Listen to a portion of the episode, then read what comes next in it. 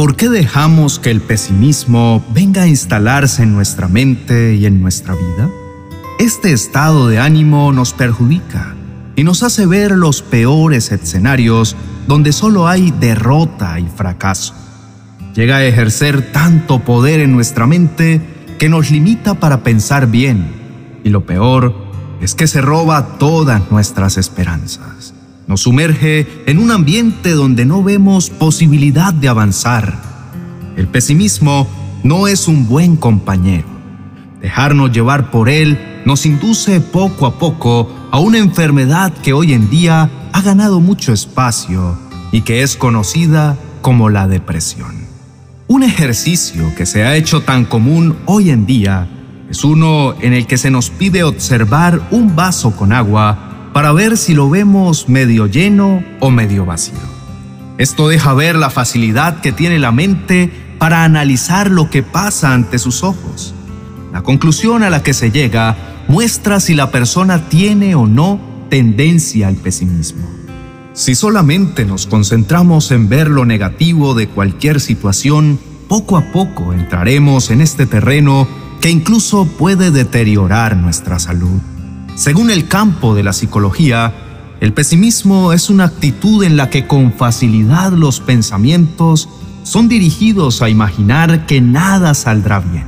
Es como tener gafas con lentes que todo lo ven oscuro. Y si son de uso continuo, nos convertimos en personas molestas, capaces de irritar a otros porque nos mantenemos filtrando únicamente lo negativo y así no es fácil convivir. Hoy en día encontramos a personas que aún siendo cristianas han dejado que sus mentes sean invadidas por esta mala actitud convirtiendo sus vidas en una continua lucha que no los deja disfrutar. Así que el pesimismo está directamente relacionado con pensamientos dañinos que se albergan en la mente y que luego se expresan con la boca.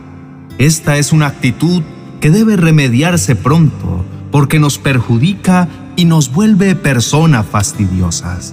Si el pesimismo se convierte en un termómetro natural con el que medimos todas las cosas que nos rodean, donde solo vemos problemas, riesgos y peligros, terminamos involucrados en malas relaciones y con una pobre calidad de vida. Pero a la luz de la palabra, ¿qué se dice del pesimista? ¿Y por qué tiene la tendencia a siempre ver lo peor de todo? Puede ser algo que culturalmente haya aprendido. Puede ser que la vida lo haya vuelto malicioso por el engaño y por eso desconfía de todo. Usa una óptica negativa para imaginar solo malos resultados y en todo ve malas intenciones. Su vida tiene ausencia total de fe, desconfía de todo y de todos. Incluso llega a desconfiar hasta de Dios. Caso contrario, el optimista ve el brillo de los rayos del sol, ve el vaso medio lleno y ve todo un mundo de posibilidades. Su vida está rodeada de gratitud y de esperanza y confía en que todas las cosas Dios las usará para su bien. Pone toda su confianza en Dios y no en lo mucho que sabe. Toma en cuenta a Dios en todas sus acciones porque sabe que Dios le ayudará en todo. Percibe su mundo y su vida desde la óptica esperanzada de la fe y su vida está llena de contentamiento. La Biblia nos habla de la vida del profeta Eliseo, quien pasaba por una circunstancia difícil, un panorama que era totalmente contrario para él y sus hombres. A pesar de recibir reportes negativos sobre las amenazas de sus enemigos, su corazón confiaba en el Señor de los ejércitos. No dejó que su mente se turbara. Antes, por el contrario, tranquilizaba con sus palabras a su siervo diciéndole, No tengas miedo, más son los que están con nosotros que los que están con ellos, aunque contra ellos venían carros, caballos y un gran ejército. Es comprensible que ante una cruda realidad nuestros corazones se aterroricen y nos invada el miedo. Pero al acercarnos al Señor causará el efecto contrario, porque con su palabra él calma nuestro ser. La pregunta del siervo de Eliseo fue, Maestro, ¿qué vamos a hacer? Esa misma pregunta la hemos hecho nosotros cuando estamos frente a grandes retos. Nuestros ojos no se dan cuenta que en el campo espiritual hay mucha ayuda y está toda disponible para nosotros, aunque no la podamos ver. Por eso vemos que en el verso 17 que Eliseo dirige una oración a Dios diciéndole, Dios, te ruego que ayudes a mi siervo a darse cuenta de lo que sucede. Y la respuesta de Dios no se hizo esperar. Inmediatamente Dios hizo que el sirviente viera a lo lejos que la montaña estaba llena de caballos y carros de fuego que rodeaban a Eliseo. Esta es una linda historia que nos muestra la doble cara de la moneda, el terror y el pesimismo del siervo versus el optimismo y la fe de Eliseo. La presencia del Espíritu Santo nos debe ayudar a vencer todo lo negativo que haya en nuestras mentes, usando bien la palabra de verdad, que está acompañada de hermosas promesas llenas de fe y confianza en el Dios que nos auxilia en todo. Dejemos de escuchar la voz interna que nos quiere llevar a campos minados de negativismo.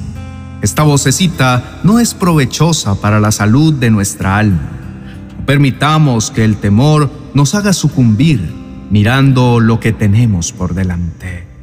Seamos libres en nuestra mente para poder percibir lo que Dios nos ofrece y no lo que ven nuestros ojos. Más grande es el que está en nosotros que el que está en el mundo. Vamos juntos a orar a nuestro Padre. Amado Dios, delante de ti estamos.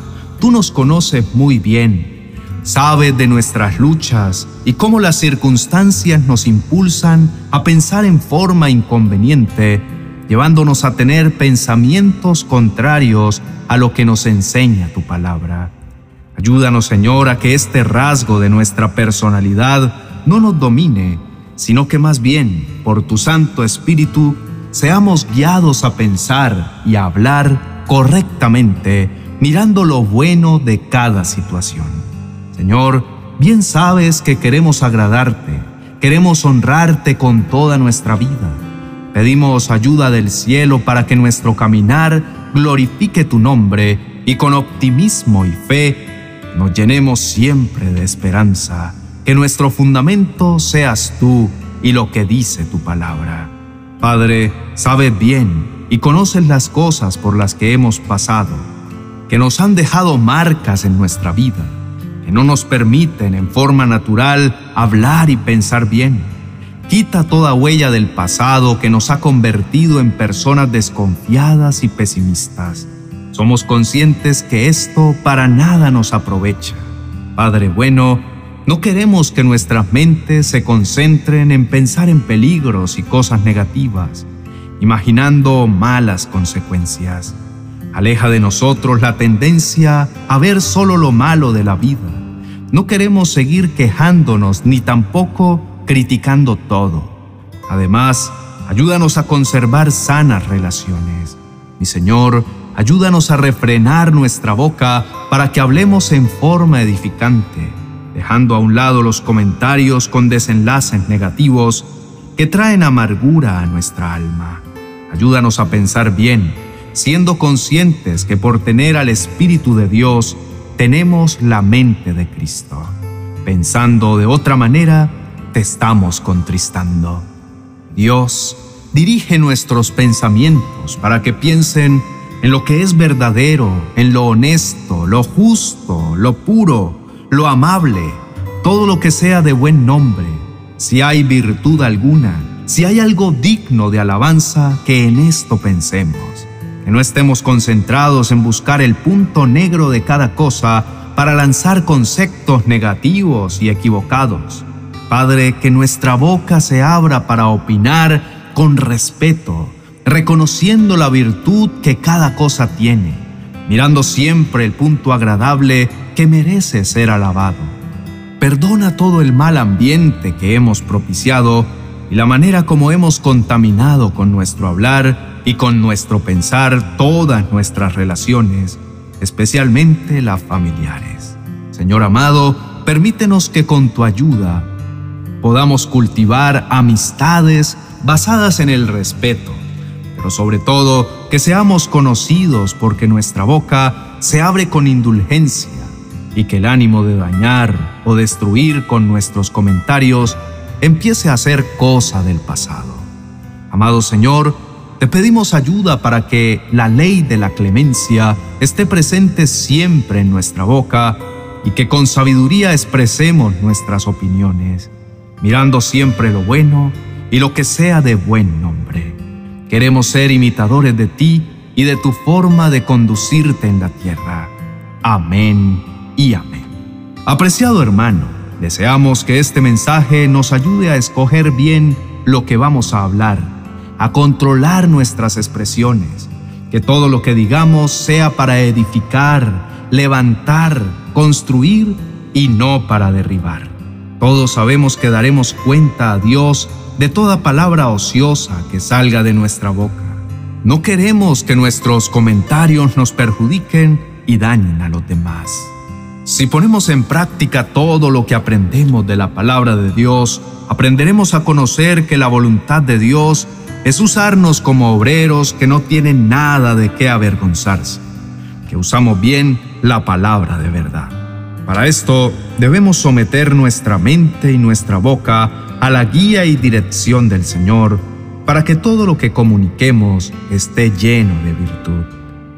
Para avanzar en este crecimiento de agradar al Señor y hacer su voluntad, te invitamos a que también sigas nuestro canal El Evangelio de hoy, donde encontrarás una palabra especial de parte de Jesús basada en una cita bíblica diaria de los Evangelios, porque de nuestro Señor Jesús es de quien debemos aprender para que Él sea el modelo a seguir y podamos tener una vida digna que honre al Señor.